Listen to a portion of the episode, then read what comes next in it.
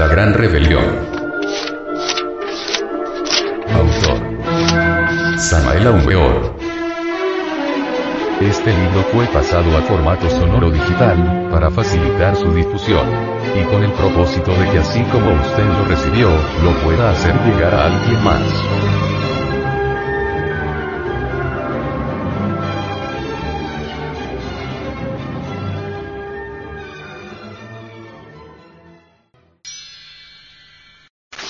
Capítulo 25. El difícil camino. Incuestionablemente existe un lado oscuro de nosotros mismos que no conocemos o no aceptamos. Debemos llevar la luz de la conciencia a ese lado tenebroso de sí mismos. Todo el objeto de nuestros estudios gnósticos es hacer que el conocimiento de sí mismos se tome más consciente. Cuando se tienen muchas cosas en uno mismo que no se conocen ni se aceptan, entonces tales cosas nos complican la vida espantosamente y provocan en verdad toda suerte de situaciones que podrían ser evitadas mediante el conocimiento de sí. Lo peor de todo esto es que proyectamos ese lado desconocido e inconsciente de sí mismos en otras personas y entonces lo vemos en ellas. Por ejemplo, las vemos como si fuesen embusteras, infieles, mezquinas, etc. En relación con lo que cargamos en nuestro interior. La Gnosis dice sobre este particular, que vivimos en una parte muy pequeña de nosotros mismos. Significa ello que nuestra conciencia se extiende solo a una parte muy reducida de nosotros mismos. La idea del trabajo esotérico gnóstico es la de ampliar claramente nuestra propia conciencia. Indubitablemente en tanto no estemos bien relacionados consigo mismos, tampoco estaremos bien relacionados con los demás y el resultado serán conflictos de toda especie. Es indispensable llegar a ser muchísimo más conscientes para consigo mismos mediante una directa observación de sí.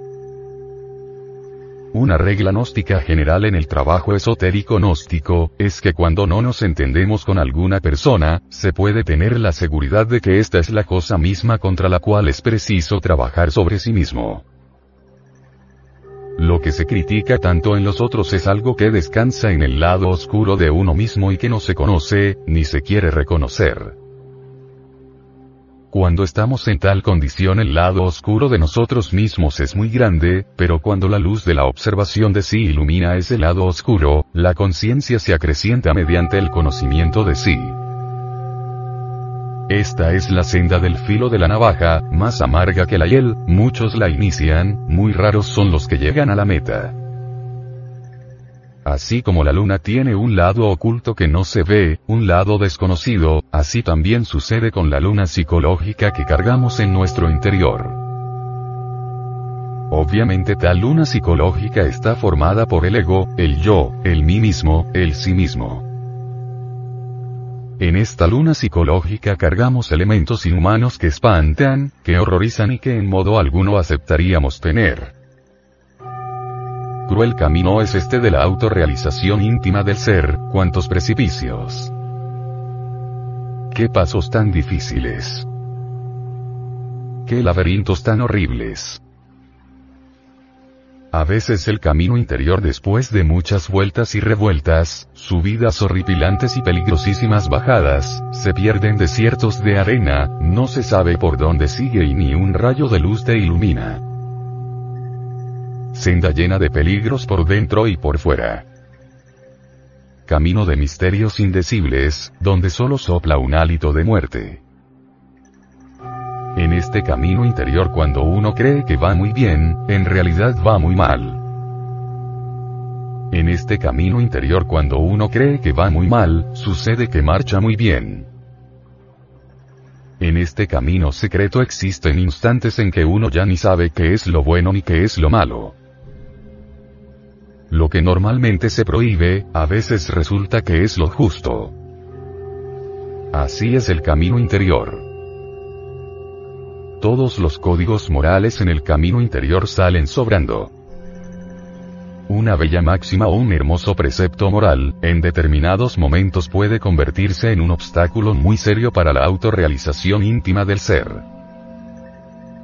Afortunadamente el Cristo íntimo desde el mismo fondo de nuestro ser trabaja intensivamente, sufre, llora, desintegra elementos peligrosísimos que en nuestro interior llevamos. El Cristo nace como un niño en el corazón del hombre pero a medida que va eliminando los elementos indeseables que llevamos dentro, va creciendo poco a poco hasta convertirse en un hombre completo.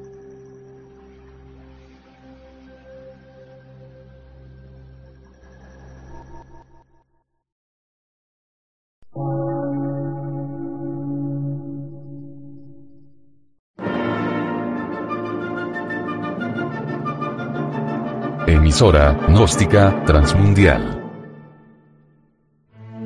Por una nueva civilización y una nueva cultura, sobre la faz de la Tierra.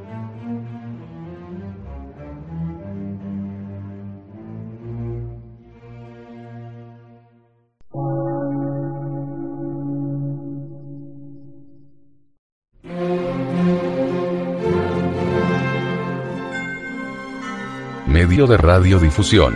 Científico, artístico, místico y filosófico. De la Asociación Colombiana de Centros de Estudios Gnósticos, Antropológicos, Psicológicos y Culturales. A. C.